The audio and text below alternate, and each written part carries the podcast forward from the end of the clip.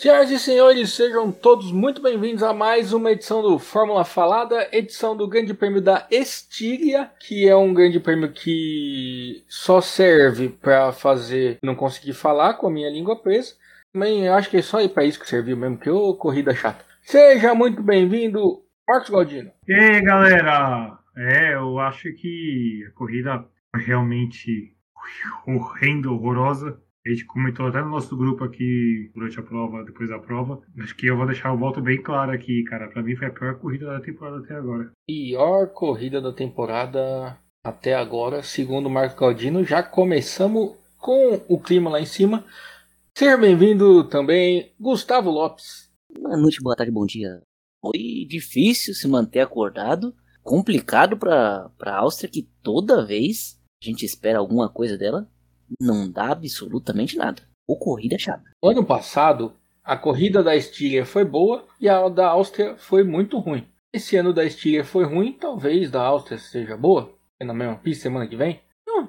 Será? Não sei. É, eu, eu acho assim, se tivesse caído a chuva que todo mundo esperava, ia ser um corridaço. A primeira coisa que eu pensei foi: a gente esperava uma corrida boa, como a gente esperava a corrida ruim na França e a corrida foi boa, agora a gente estava esperando uma corrida boa vai ser ruim, porque empacotou do quinto lugar até o décimo ali numa filinha, décimo segundo, e ninguém passava ninguém. Ali eu falei, ah, não vai render nada, porque se agora, que é a hora de, de um atacar o outro, não está acontecendo nada, daqui pro meio da corrida vai ser só tragédia. E realmente foi isso que aconteceu mesmo. Em termos de competitividade, Corrida tenebrosa. Corrida muito ruim mesmo. Eu também fiquei com a mesma sensação que você, Edmundo, quando eu vi ali que Pérez tinha menos de um segundo pro Norris, mas ele não conseguia nem chegar perto, nem ameaçar o Norris ali para passar durante um tempo. Demorou até que o Norris teve um, um pequeno problema ali e foi ultrapassado. É isso a gente está falando de, na teoria, obviamente, né, do melhor carro hoje do grid, indo atrás de um ali que é a terceira força. Então a gente vê que tinha tudo para ser uma corrida ruim e realmente foi uma corrida muito ruim. A minha percepção quando a corrida é boa, é ruim, é pelo meu sono. E não adianta, se a corrida for boa, eu não dublo de jeito nenhum. Baku eu não tive sono em nenhum momento. Eu lembro de uma corrida esse ano que eu, que eu tenha cochilado, mas eu confesso que nessa corrida da Áustria, eu. Da Estia, quer dizer que da Áustria, depois da semana que vem, eu acho que eu hibernei ali uns 10 minutos ali e depois eu pensei o seguinte: ah, a corrida aqui tá tão ruim que eu nem vou ver o que, eu perdi esse, esse, esses 10 minutos, que eu acho que não perdi nada. Comigo às vezes acontece isso também, mas dessa vez eu até que. Eu não sei porque, eu não tava com. Eu não acordei com sono nesse domingo consegui assistir ela inteira. O que é uma pena, eu devia ter dormido, que teria sido um melhor gasto do meu tempo. Mas nós temos uma, uma obrigação a cumprir também, né? Exatamente. A gente assinou compromissos, nós, foi assim, um assinado de papel. Até porque eu não tenho é, assinatura, eu assino cada hora com uma coisa que é pra polícia não conseguir me rastrear. Mas a gente tem um compromisso moral de pelo menos assistir a corrida para falar. Foi horrível. Mas é porque, no caso do Galdino, o Galdino dormiu 10 minutos, acordou, tinha mudado alguma coisa? Não. Dava tempo de eu ir na padaria, comprar um pão, coisa que eu não fiz. Podia ter feito. Com certeza. É, esse é um problema que o jovem enfrenta muito no domingo de manhã, que as pessoas chamando você para ir na feira. E, e nem tem feira mais. É impressionante que os sacolões aí que ficaram agora espalhados pela cidade, eles acabaram com, com as feiras. Você não vê mais a pessoa assim, ah, domingo de pastel. Nem pastel tem mais na feira. Aqui a feira aqui do, do Cangaíba aqui fica uma farraquinha de peixe e lá em cima a barraca do, do pastel. Só duas. E entre elas tem um vão enorme que eles colocam um monte de banana assim pra fingir que é uma feira. Mas tem um mal pior, Gustavo, que você falou em sacolões. O mal do jovem hipster é que ele não fala mais que ele vai no sacolão, ele fala que ele vai no horte. Não é nem hortifruti, ele vou no hort. Ah, se falar isso aí perto de mim, é capaz de vocês terem que me levar cigarro na cadeia, viu? Eu não vou suportar ouvir uma pessoa falando um negócio desse, não. Vocês viram que essa semana o pessoal inventou uma palavra na internet? Cringe. Essa corrida foi cringe. Aí, utilidade. Ah, mas eu vou ser bem sincero, eu tô torcendo pro Hamilton como ele fosse um brasileiro mesmo, né? Apesar que eu não esperava a vitória do Hamilton, tanto é que no bolão eu coloquei que o Verstappen ia ganhar, mas mesmo assim eu torci muito pro Hamilton. Então, assim, a corrida foi ruim e eu, como torcedor do Hamilton, fiquei mais chateado ainda porque ele perdeu. Critiquem vocês. Você viu que o Galdino mudou de assunto que a gente tava conversando aqui, ou Gustavo? Ele tá assumindo a torcida dele pro Hamilton. Ele finalmente deu o braço a torcer, agora ele é um Agora ele é mais um do desse grupo que é, como é que fala? Quando a pessoa é dá opinião com paixão? Torcedor? Mas não era isso. Enfim, tá certo, Marcos. Torcer pro Hamilton agora. Impressionante que cada dia que passa parece que a Red Bull dá passos largos à frente. E é o seguinte, hein? O Verstappen tá muito confiante que ele vai ser campeão. Agora, se não for também, ele vai carregar um peso tamanho do planeta Terra, que é redondo, diga-se de passagem. É, eu semana passada eu comentei que eu ia esperar essa corrida para poder ver o que, ia, o que ia acontecer. É, realmente foi aquilo que eu pensei mesmo. A Red Bull foi superior à Mercedes e eu acho que o Bob comentou esses dias porque ele achava que o Verstappen poderia ganhar, acho que como a corrida de antecedência, não foi isso, Bob? Foi, minha aposta é eu tô começando a achar que o Bob ele tem razão, porque o desempenho da, da Red Bull foi melhor ao ponto que assim, a gente tá acostumado a ver o Hamilton, a Mercedes parar na frente e ir embora e ganhar a corrida. Eu não me lembro que alguma outra equipe tenha feito isso nessa era híbrida contra a Mercedes. Eu não me lembro de uma corrida que a, alguma outra equipe tem esse desempenho de deixar a Mercedes para trás e assim, eu acho que até o Hamilton ele parar para poder tentar a volta mais rápida, ele tinha ali uns 14 segundos de diferença, que é muita coisa. É, ele tomou um belo pau neste fim de semana.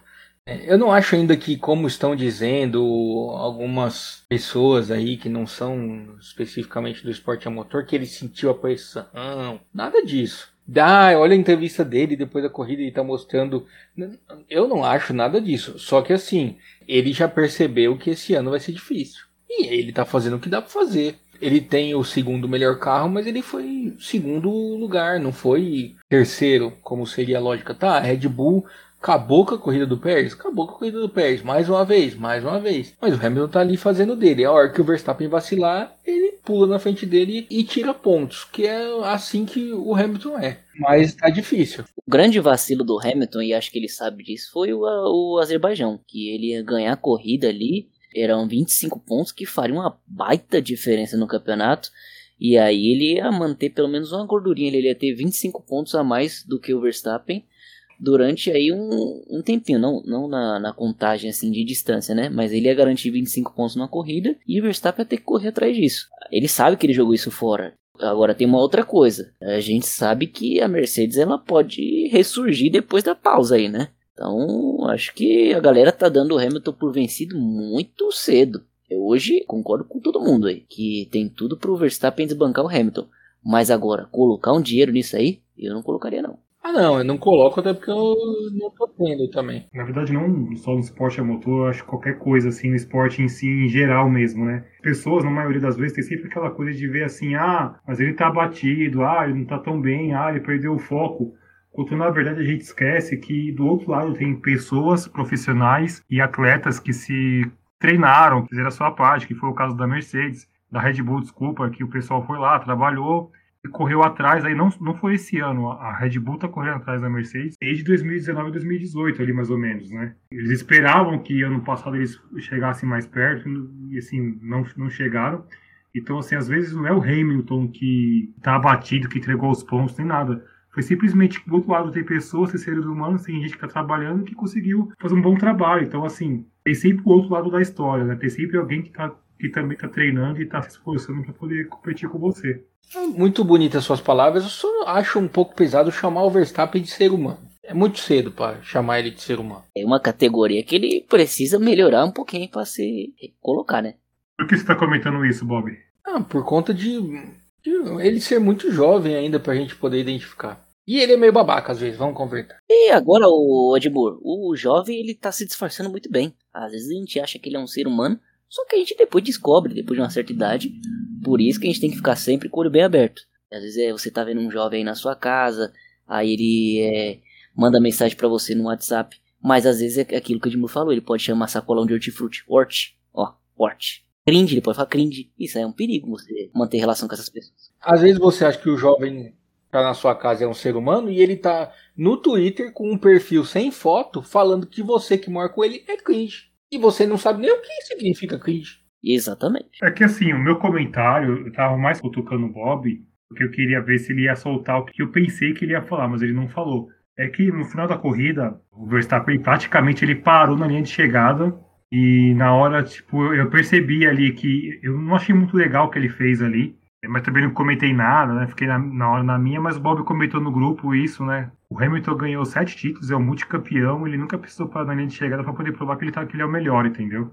Essas coisas, esses apagões que o Verstappen ele dá, assim, ah, porque muita gente justificava no passado que ele era ah, é muito novo tal. Não sei, eu vi até uma entrevista do Nelson Piquet que ele falou sobre isso, que muita gente falava que ele arrogante e tal e que o piloto tinha que ser assim, eu não sei, eu não, eu não vejo essa arrogância no Hamilton, entendeu? Então você perdeu o resto da minha mensagem depois, né? Porque aí eu pedi desculpas sobre o que eu falei sobre o Verstappen, porque justamente eu achei um vídeo do Hamilton fazendo a mesma coisa três anos atrás. É, realmente eu não sabia. A mesma coisa. A equipe tá no muro, ele vai, para o carro, e antes da linha de chegada e aí acelera e sai queimando o pneu. E é, é, exatamente a mesma cena do Verstappen, só que o Hamilton fazendo. Enfim, mas ainda eu não achei legal, né, de qualquer jeito, né? Eu não achei legal, mas é que a minha fala foi: o Hamilton nunca fez isso. E aí vieram e me mostraram que ele já fez sim. Então aí me tira um pouco do argumento, né? De, não, não que eu tenha passado a achar legal. Eu ainda acho que é um negócio nada a ver. Mas que assim, que o Hamilton também fez um dia. Então, o ah, o Hamilton não faria isso? Aí vieram falar assim, mas ele já fez, olha aqui. Aí eu fiquei sem argumento para ter como discutir com a pessoa. Mas deixa eu fazer a pergunta para você. É, vocês acham que aquilo ali foi força de expressão? Foi só porque, ah, eu tô muito sozinho, vou passar mais devagar aqui pela linha de chegada? Ou foi por pura é, provocação ao Hamilton e à Mercedes? Eu, eu confesso que eu ainda não tenho uma decisão na minha cabeça. Você lembra antigamente só dava Hackney e Coulter? E aí fizeram uma propaganda, tava o carro no box, parava o carro na frente de uma cafeteria, entrava, tomava um café, saía e ganhava a corrida. Eu acho que foi mais ou menos isso. Ele foi para mostrar, olha, eu posso parar o carro. O rádio do Mansell no ouvido dele durante a corrida, né? E ele falou várias coisas interessantes até que eu achei bem legal essa live. O Mansell, ele lá no Canadá, ele, ele, ele começou a tirar o pé na última volta porque ele tinha um caminhão de, de vantagem pro Piquet, né? Ele começou a, tipo, a bem devagar, comemorando, comemorando ao ponto de reduzir tanto a rotação do motor que o carro morreu e ele perdeu a corrida. Eu pensei, já pensou se acontecer a mesma coisa? O cara não consegue puxar a linha de chegada? É que ali ele tava. É, não sei, ia ser difícil. Ele tava muito em cima, né? É. Ele descia do carro e empurrava. Ou o Helmut Marko corria pra pista e empurrava o carro. Aliás, o, o Mansell fez, né? Inclusive, né? E desmaiou. Exatamente. E aí ele consegue cruzar a linha, desmaia e falam: É, mas não valeu, você empurrou, não conta, seu trouxa. Falando em Helmut Marko, que tristeza ver ele no pódio, né? Esse é um ser desprezível. É, eu também pensei nisso. Eu falei, pra completar o dia, colocaram o Helmut Marko no pódio, mas que legal, cara. Gosto tanto dele, vocês não têm noção. Pois é. Até ia falta coisa e vocês me lembrar que esse ser existe me deu uma tristeza. O. Esqueci. Fala alguma coisa aí que eu esqueci o que eu ia falar, porque aqui pensando no, no Helmut Marko. Uma coisa que, aliás, me surpreendeu bastante, não sei a vocês, mas de onde que a Ferrari arrumou o ritmo? Eu tava esperando que a Ferrari fosse ficasse atrás da Haas, e Ferrari o Sainz chegou em sexto e o Leclerc bateu no pessoal no começo da corrida, que aí até uma discussão que a gente pode ter depois, né, que ele foi eleito o piloto do dia, mesmo tendo estragado a corrida do coitado do Gasly. Não só do Gasly. Do Raikkonen também, né? É, do Raikkonen e depois ele ultrapassou no meio da prova já, quando ele foi ultrapassar, se eu não me engano, o Giovinazzi, ele levou um pedaço da asa do Giovinazzi. Acho que foi o Raikkonen de novo, viu, Edmur? Mas eu não lembro agora exatamente. Mas enfim, essa Ferrari é meio esquisita, né? Quando a gente acha que a Ferrari não vai, ela vai. Quando a gente acha que ela vai, ela não vai. É tudo ao contrário. O, se não me engano, o Leclerc terminou em sétimo, né? Foi. Nem até do Sainz. Eu, eu, antes do bolão, lógico que coloquei um, um bolão em cima mesmo, coloquei que o Leclerc ficaria em sétimo. Acho que eu coloquei o Gasly em quinto, não me lembro agora. Mas, assim, quando eu vi o Leclerc fazendo aquilo que ele fez lá, aquela barbeiragem, eu falei, caracas, ele acabou com o meu bolão. No final das contas, a Ferrari teve um desempenho tão bom, que me surpreendeu até como o Gustavo colocou aí, que ele terminou em sétimo e eu acabei acertando a posição dele. Eu acho que o, o Leclerc ele foi muito bem, porque ele foi forçado a fazer uma, uma estratégia diferente, uma estratégia de pneus que ninguém fez, que foi largar praticamente, né? Ele deu uma volta só e aí trocou com pneu duro. Enquanto estava todo mundo sofrendo com pneu, ele estava com um pneu que durava mais. E aí, quando ele trocou, já estava todo mundo no osso. Tanto é que se o desempenho da Ferrari carro fosse tão melhor assim, o Sainz não tinha ficado atrás do Norris. Então não acho que foi, ah, a Ferrari rendeu muito enquanto carro na, na Áustria. Eu acho que a estratégia foi muito benéfica. É, uma coisa que, que eu achei bem interessante dessa questão da Ferrari, o Leclerc ele foi superior ao Vettel né, durante essa tempo aí dos dois na, na Ferrari, né? Porém, o que acontece? Ele che chegou um piloto novo hoje, que até muita gente subestima ele, que é o Carlos Sainz, que não, não teve o começo de ano lá na Ferrari de encher os olhos, até porque ele ficou na equipe há pouco tempo, mas a diferença já caiu por 8 pontos. Então, assim, vai ser uma briga ali que vai ser interessante também dos dois pilotos da Ferrari, né? Ninguém esperava, eu realmente não esperava muito, tanto que o, eles fossem chegar, tipo, ter o mesmo número de pontos ali na temporada, mas até agora, 8 pontos é uma diferença muito, muito pequena. E um detalhe, né? O Sainz tem pódio. Leclerc não. Bem lembrado, entendeu? Então, assim, isso pro Leclerc ter um companheiro que tem uma certa idade mais. tem uma idade um pouquinho maior que a dele e tal. Ele precisando dessa questão de, de ser o primeiro piloto da equipe, é, vai ser complicado. Vai, a parte psicológica dele, ele precisa. Interessante ser durante, durante o ano. E tá aí uma coisa que a gente quer ver do Leclerc, né? Que é psicológico, que até agora não teve muito. Continuo achando esquisito esse carro da Ferrari, essa história de vai bem numa pista, é, tem ritmo de corrida, depois só tem ritmo de classificação. Eu tô meio assustado assim com, com as possibilidades da Ferrari, porque eu não consigo apostar no bolão, né? Por exemplo, dessa vez eu coloquei que os dois iam terminar lá atrás, nem coloquei entre os 10 primeiros. Ah, obviamente, me ferrei, falando português. Pela terceira semana seguida eu esqueci de preencher mas é que a Ferrari, você tem razão, semana passada na França foi uma coisa, foi uma das piores corridas que eu vi da Ferrari na minha vida. Décimo primeiro, décimo sexto. Agora já melhorou, sexto e sétimo. E outra, né? Eu falei da estratégia do Leclerc. Vamos lembrar que dois anos atrás a Ferrari estava pecando justamente na estratégia, né? Tava indo mal demais. Cansou de perder corrida para Mercedes assim. E o Leclerc ele perdeu a corrida dois anos atrás na Áustria, no finalzinho pro Verstappen, né? Naquela, bem no finalzinho mesmo da corrida, né? É, mas enfim. Vamos mudar de assunto aqui, ficar falando de Ferrari e falar de um carro que usa motor Ferrari. Vocês viram que um negócio sensacional que aconteceu no, antes da corrida? Que foi o presente que o Gunter Steiner deu pro Mazepin? Rapaz, que perigo que esse moço tá correndo, viu? Olha com quem que ele tá brincando. Veja bem. Você viu, Galdino? Eu não vi, cara. Se puder explicar para mim, pra quem não viu. O Mazepin, ele ganhou o apelido de Mazespin, né? Que spin é rodar em inglês e ele toda hora ele roda. Daí o, o Gunter deu para ele de presente um peão. E aí virou para ele e falou: Pronto, esse aqui você pode rodar à vontade sem me dar prejuízo. esse aqui é o, é o verdadeiro Mazepin, Mazespin. Daí o Mazepin dá uma risadinha dele e fala: É, é o segundo Mazepin, né? É, porque o que eu vi dos dois essa, esse final de semana foi uma entrevista com o Gunther, que ele perguntaram para ele assim: Ah, você, o que, que você acha? Os dois pilotos estão tá brigando entre si e tal. Ele responde: Ué, a gente tá atrás de todo mundo. A única coisa que tem para um é brigar contra o outro mesmo, não tem mais o que fazer. É, então, é, é, essa era a próxima coisa que eu ia comentar. É, é um senso de realidade, né? É, é isso que, que ele tem para falar. E situação. Agora é chocante, né? A Haas é impressionante como ela evoluiu na Fórmula 1. Chegou, fez um barulho ali nos dois, três primeiros anos e depois, cara, é uma coisa assim lamentável. Você olha com duas voltas, você já vê os caras quase 20 segundos atrás do resto, assim, 10 segundos. É impressionante como o carro é lento. Não, não tem nenhum jeito de carro de Fórmula 1. Parece que é outra categoria. Queria só fazer uma pausa para admirar. A pessoa usou a palavra evoluiu no podcast aqui. Eu tô impressionado.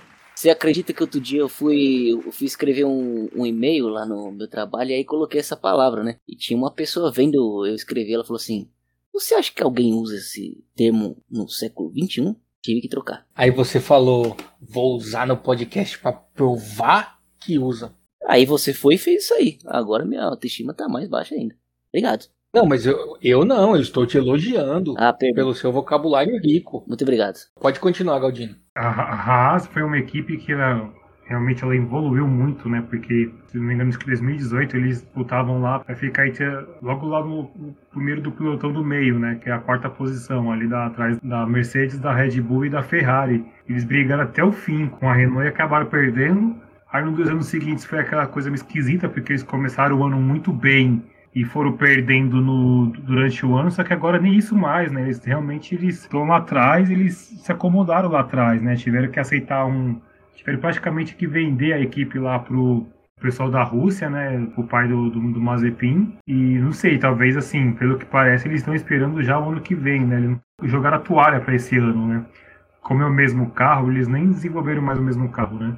Então, assim, provavelmente é isso. Acho que a, a Haas deve ficar lá para baixo esse ano, até muito atrás da Williams, né? Mas também não acho errado largar o, o carro desse ano para pensar no ano que vem, porque esse ano não vai tirar nada mesmo. Não, esse ano tem que fazer. Não tem, não. E com a equalização do ano que vem, talvez consiga alguma coisa.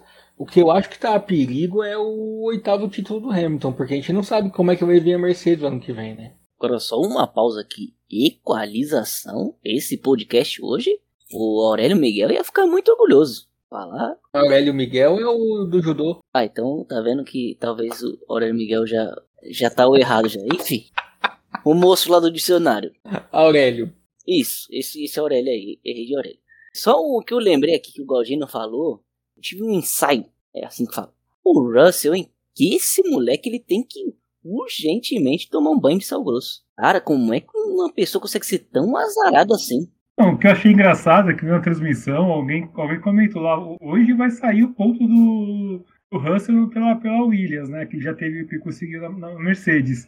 Aí alguém vira e fala assim, calma, que tem muita corrida. Passou cinco minutos o cara começou a ter problema, cara. Eu achei muito louco isso, velho. Impressionante. Quando não é ele que estraga a corrida sozinho, é o Williams. Parece que estão fazendo um complô pro, pro Russell não pontuar. Mas também no dia que acontecer. Ah, sim, vai ser fogos e tal. O duro é se ele conseguir não marcar ponto e o Latifi marcar, né? Daí vai ser uma tristeza. Mas ia ser engraçado. Pra mim, apesar dos apesares, foi uma baita corrida do Russell, porque, meu, ele ficar ali em P8, ele se manter ali, ele chegou a pressionar o Alonso, cara, pra poder querer ultrapassar. Uma Williams, cara, um companheiro de equipe dele no fundo do grid, eu acho que ele demonstrou que ele é ótimo. Ele fez a parada para fazer o undercut no Alonso. Exatamente. Ele tava com um pneu, o Alonso tava de macio, ele tava com um pneu médio, dando um calor no Alonso, mesmo com um pneu mais duro. E aí ele parou antes do Alonso para tentar fazer o undercut. Aí eu ainda fiquei pensando, falei, cara, se essa estratégia dele der certo, se ele vier com um pneu duro agora e fizer o undercut para cima do Alonso e do Tsunoda, esse moleque vai para sexto às vezes até quinto. Ele tinha chance de. Não, sexto. Ele passava o Alonso, o Tsunoda e o Sainz. Só que aí a Williams estragou tudo. Eu vou te falar que o Sérgio Maurício deu uma bela de uma secada, porque ele estava em oitavo, estava indo bem, estava pressionando. Daí acho que o Jafônico falou: Olha o Russell vindo aí para marcar seus primeiros pontos. O Sérgio Maurício falou: Eu ainda acho que não vai marcar, não. Baita sacanagem. Ele não se fala acontece justamente pra. Mas o problema é que ele falou antes, ele secou. Se você falar que vai acontecer alguma coisa boa e acontece, beleza. Se você falar que vai acontecer uma coisa ruim e acontece, não adianta você falar pra pessoa, ah lá, tá vendo? Eu te avisei que você vai continuar. A pessoa continua te odiando. Só que em dobro, porque além de estar tá brava porque não pontuou, ainda tá brava porque ouviu você falando que não ia pontuar. Não que o George tenha escutado ele falando, porque eu acho que ele não assiste a Bandeirantes enquanto ele tá dirigindo. Eu espero que não assista, pelo menos. O volante de Fórmula 1 hoje em dia ele tem tela. Você pode colocar um TV Box. O Russell, ele, pra mim, provavelmente ele deve estar no último ano dele de Mercedes, porque. Mercedes? De Williams, porque eu acho muito difícil ele ficar lá. E pra mim, assim, ah, até aquela história de Imola e tal, mas assim, pra mim ele, ele já, já deu tempo dele na, na, na, na, Williams, né? Já, já é hora dele ele subir algum, algum degrau aí, eu acho que é bem provável, não sei, porque tem, tem algumas especulações aí rolando, mas eu acho que é bem provável que ele saia da Williams esse ano. Mas é só um, um machado mesmo, né? Oh, esse menino é tão zicado, mas tão zicado, mas tão zicado que assim, ele correu uma prova de Mercedes e era pra ter ganho. Não ganhou. Terminou lá no fundo. Todas as vezes que ele ia pontuar, aconteceu alguma coisa. Esse moço é tão zicado que o ano que vem vai mudar a regra da Fórmula 1 os carros vão ficar tudo parecido, é capaz da Williams ganhar e ser campeã do mundo, sei lá, com o chinês lá, o Guan Yu Zhu. Latifi? Não, não, não dá também. Um outro piloto que eles vão subir da Fórmula 2 como todo ano, e o Russell não continuar no, sem pontuar na equipe que ele for. É, é porque assim. Ó, o... previsão, hein? Williams campeão do mundo 2022. Mas me diz uma coisa. Se 2008, 2000, final de 2008, tivéssemos aqui o podcast e alguém chegasse e falasse assim, eu não duvido nada, sendo que vem a Honda volte aí, ou com outra equipe qualquer que seja aí, e suba lá, vai lá de baixo, lá com o topo e acabe ganhando a, a temporada. Alguém acreditaria nisso?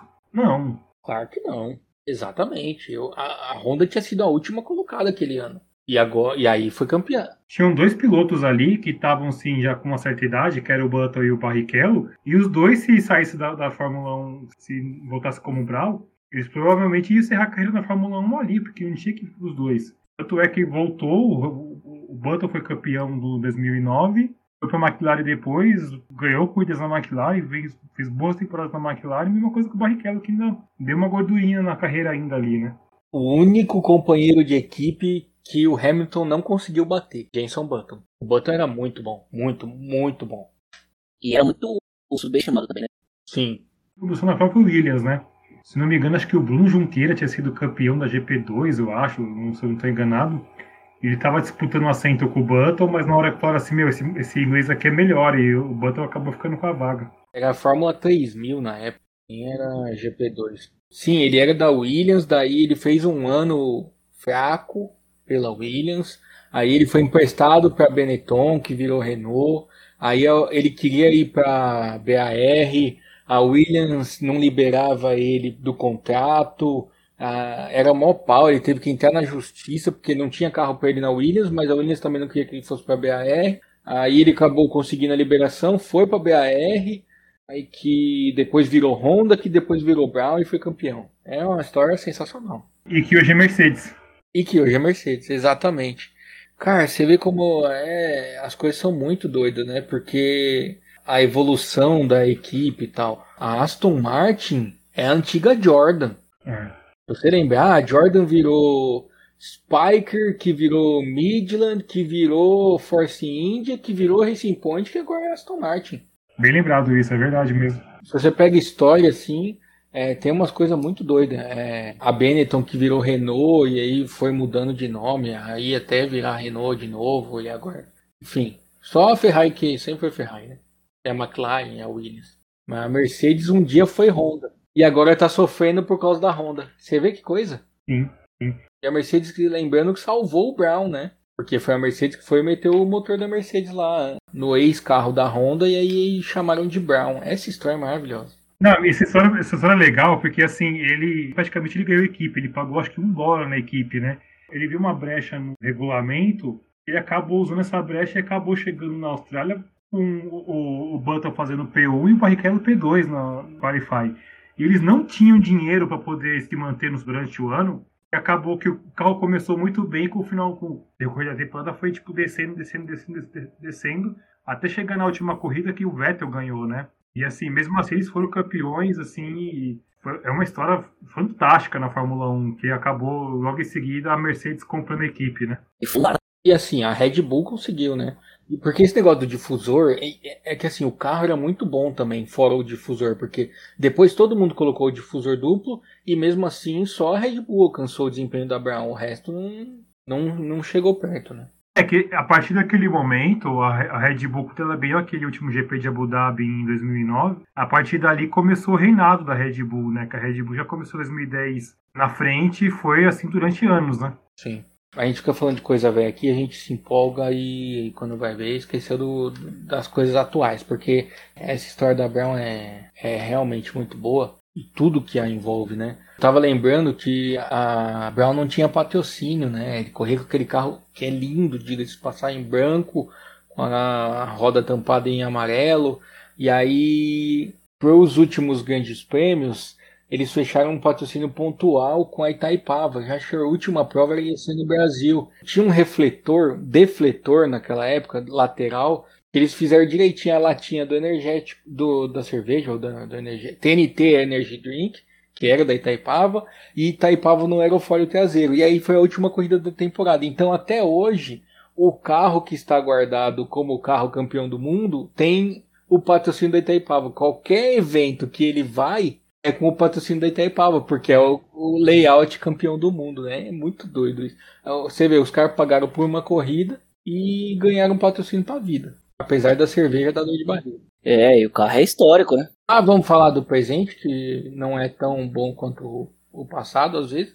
Vão falar que a gente é cringe, porque esse negócio de quem não gosta de ficar falando do passado deve ser cringe também. Na hora da gente começar a dar nota e essas coisas, né? Aquelas coisas que a gente faz aqui quando a gente finge que a gente tá trabalhando. O que vocês acham? Ou vocês têm algum comentário a mais para fazer? O é que quando a gente não dá nada pra ele, uma coisa, né? Pelo menos terceiro. Bem melhor que o e melhor pista, né? É, exatamente. Eu acho que a Red Bull, que o Pérez largou, foi o único que largou de pneu macio.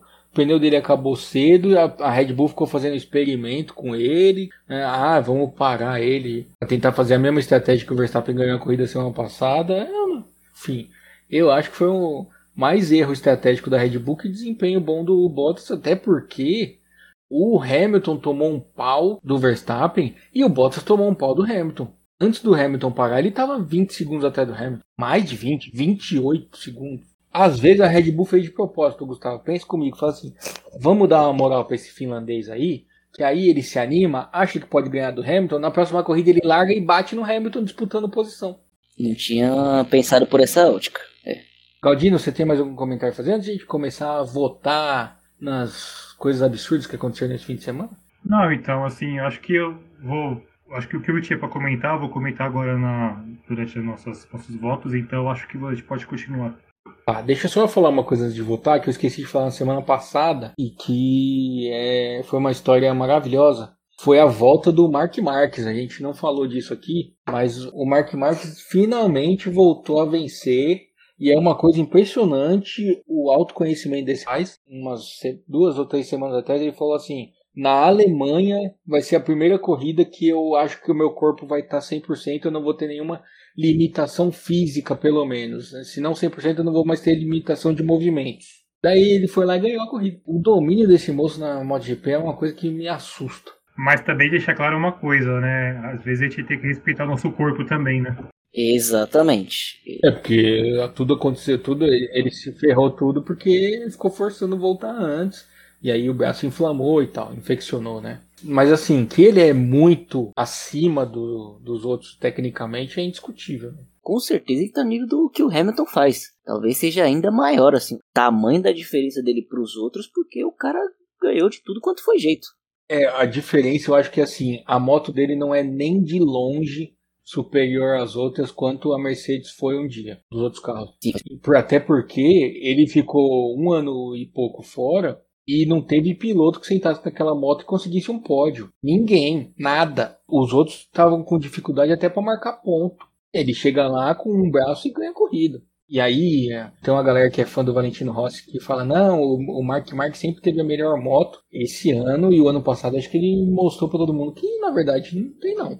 Porque todo mundo que sentou na Yamaha tomou um cacete do, do resto do grid. E eu que cada fim de semana que passa eu gosto mais da MotoGP. Era isso que eu queria falar. E fica aqui o reconhecimento ao Mark Marques, que certamente está nos ouvindo. Ele e o Eric Granado, que ganhou a corrida da Moto E ontem e deu um tapa na cara do mecânico. Vocês viram isso? Não, não vi. Não vi, não. Foi comemorar, ele desceu da moto e o mecânico tava ali do lado dele panguando, esperando ele descer da moto. Aí ele foi fazer um gesto de comemoração assim, ó, mas deu com as costas da mão na cara do coitado do mecânico. Procure esse vídeo que é, vale a pena. É maravilhoso. Esse é um tapa bom, né, Edmur? Que você não tá esperando tomar, você toma, você fica zanzo, zanzo. Não sabe nem o que tá acontecendo. E você tá ali felizão. Exatamente. De repente você tá ali com, uma, com um congestionamento nasal. Isso. É, vai, deixa eu me recompor aqui pra gente ir pra, as notas da corrida, esperar tocar a vinheta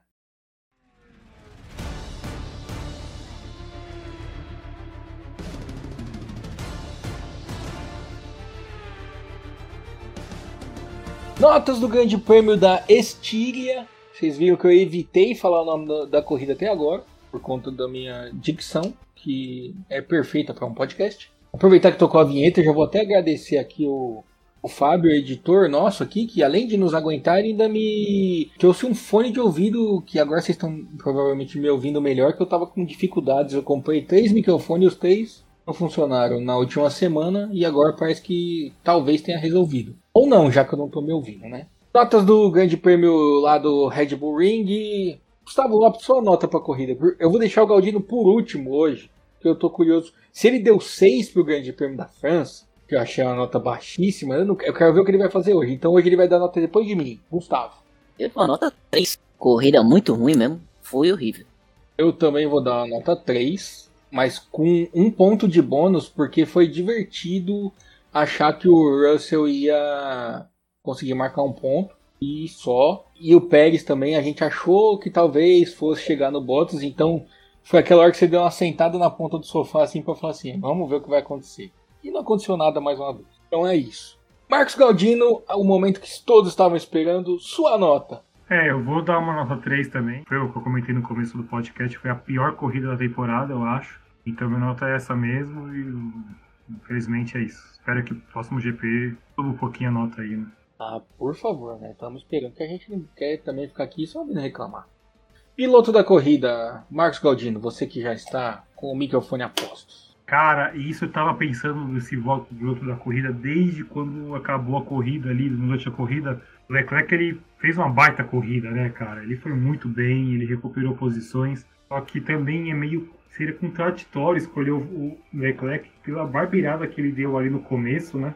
Ele atrapalhou ali o Gasly, atrapalhou outras, outras pessoas ali, outros, outros pilotos ali. Então, assim, fora ele tem, tem ali o, o Max, o Verstappen, que estava com um carro melhor e fez o que tinha que fazer.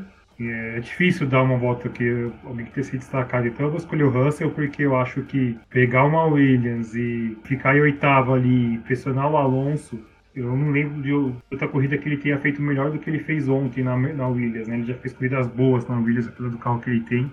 Então eu vou escolher ele. Tudo bem, Gustavo? Eu vou de. Tava com a dúvida aqui entre Verstappen e Sainz, mas eu vou de Verstappen.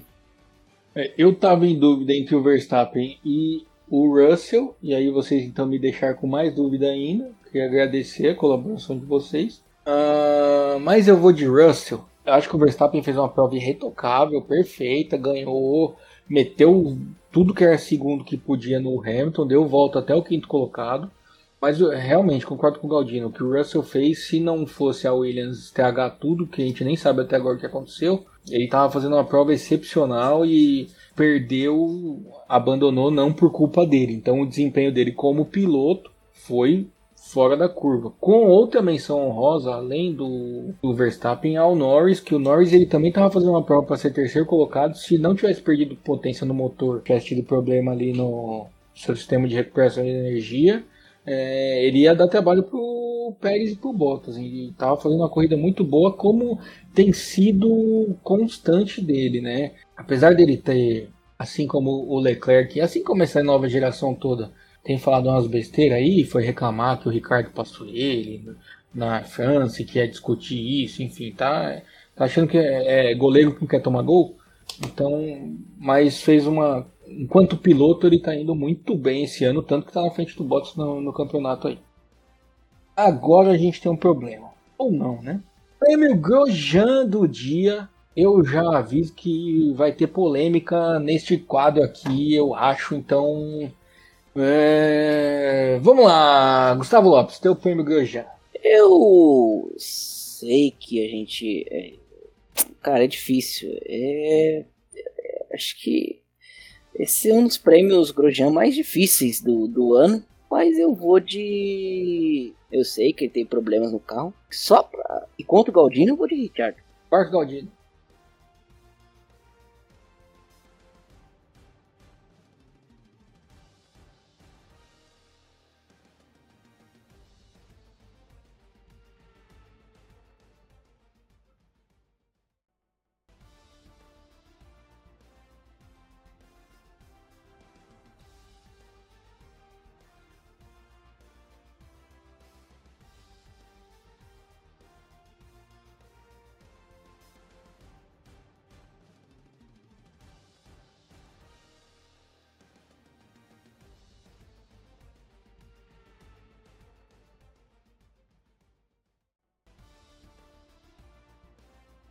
Vocês veem que mais uma vez eu prometi que ia acontecer alguma coisa que não aconteceu, porque eu falei que ia ter polêmica e aí todo mundo votou igual. Eu também votei no Ricardo, achei que o Galdino ia votar em outro piloto e ia ficar bravo, ele também votou no Ricardo.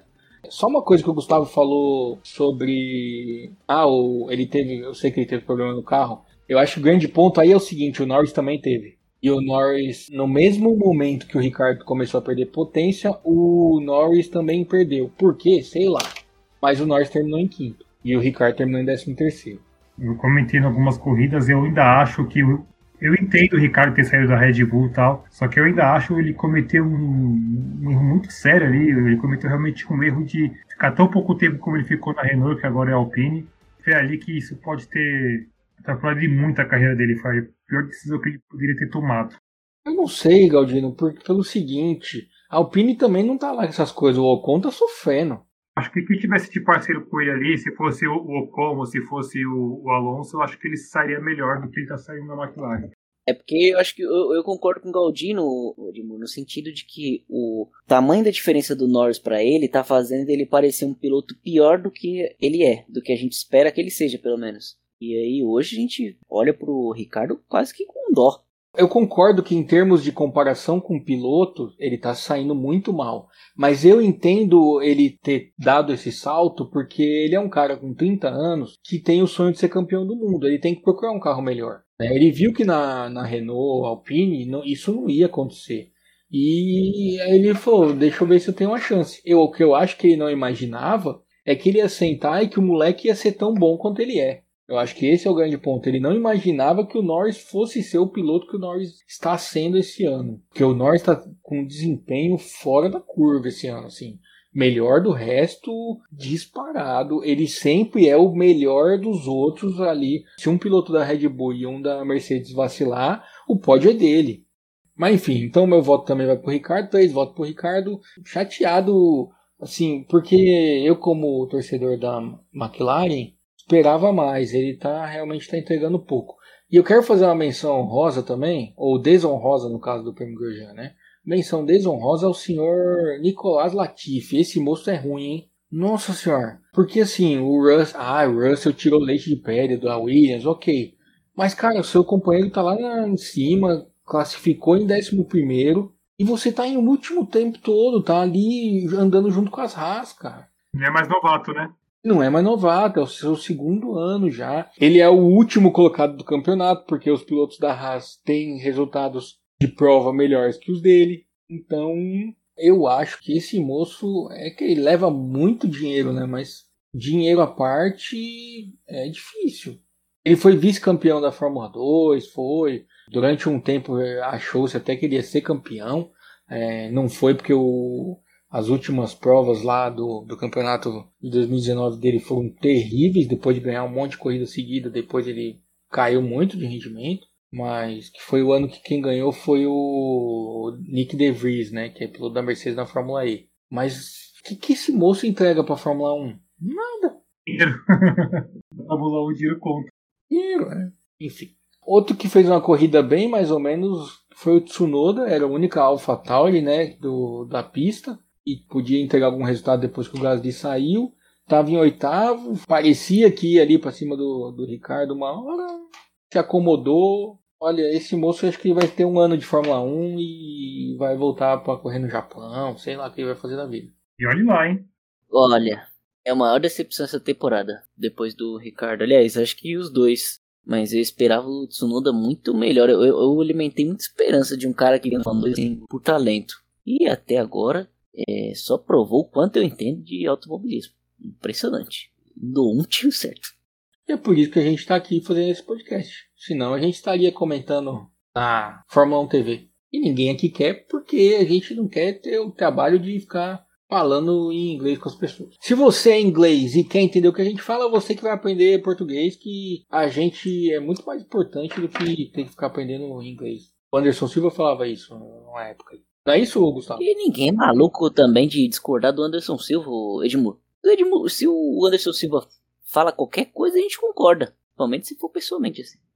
Anderson Silva, é, é, eu sempre falei que todo, toda pessoa devia saber quem é o Anderson Silva. Ele tinha a obrigação de saber quem é o Anderson Silva. Porque se você está no trânsito e bate no carro do Anderson Silva e sai aquele magalinho falando com aquela vozinha para você, você ia querer crescer pra cima dele. E aí você tava perdido, meu amigo. Você já fala, aí com essa, com essa vozinha aí, você quer o quê? Aí, meu amigo. Exatamente. Para que ele armasse, meu, E pior que ele nem ficava de guarda alta, né? Você já ia de vez se ia passar no vazio. Exatamente. Um perigo no trânsito, viu, Edmur? Um bom alerta seu aí.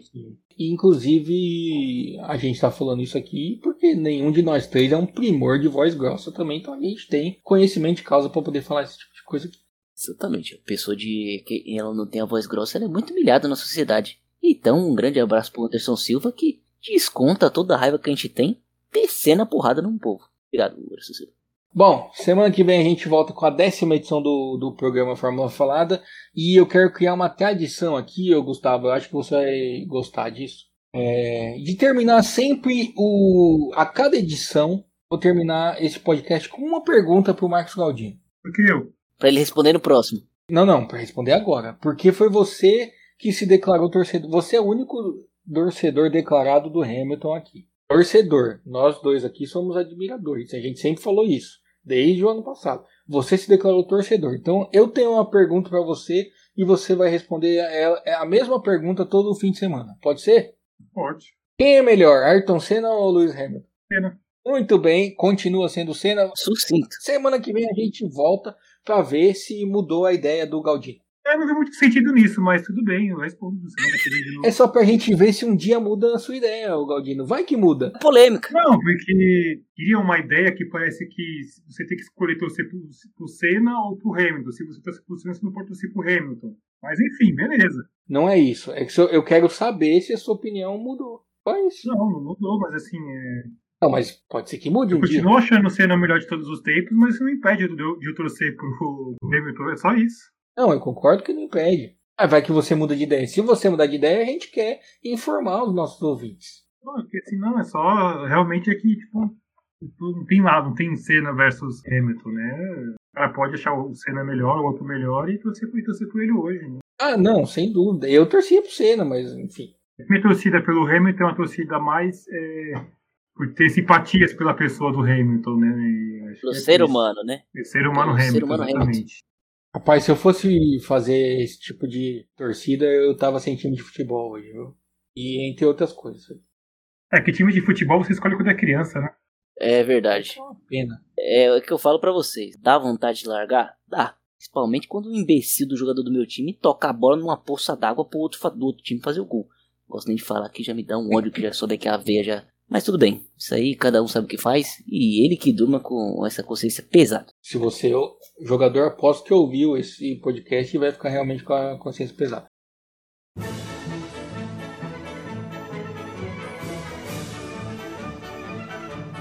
Ó, Galdino, então suas considerações finais e seu tchau. Lembrando que a gente volta em uma semana, na mesma pista. Putz.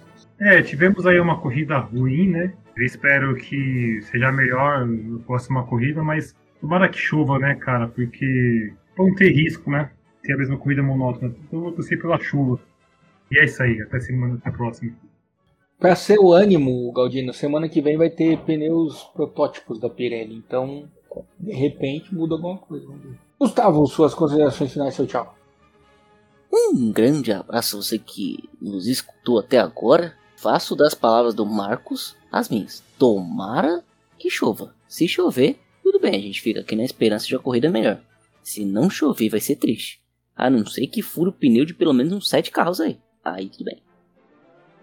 Rapaz, se furar o pneu dos carros no protótipo, daí a Pirelli acho que larga a mão e volta a Avon. Então é isso. Muito obrigado se você nos aguentou até agora. Mais uma hora ganha na sua vida, né? E nos falamos na semana que vem para falar do Grande Prêmio da Áustria. É, como diz o Galdino, tomara Deus que chova. Muito obrigado por estar com a gente até aqui. Até a próxima semana, quando a gente volta a falar de Fórmula. Um abraço a todos. Tchau! Tchau!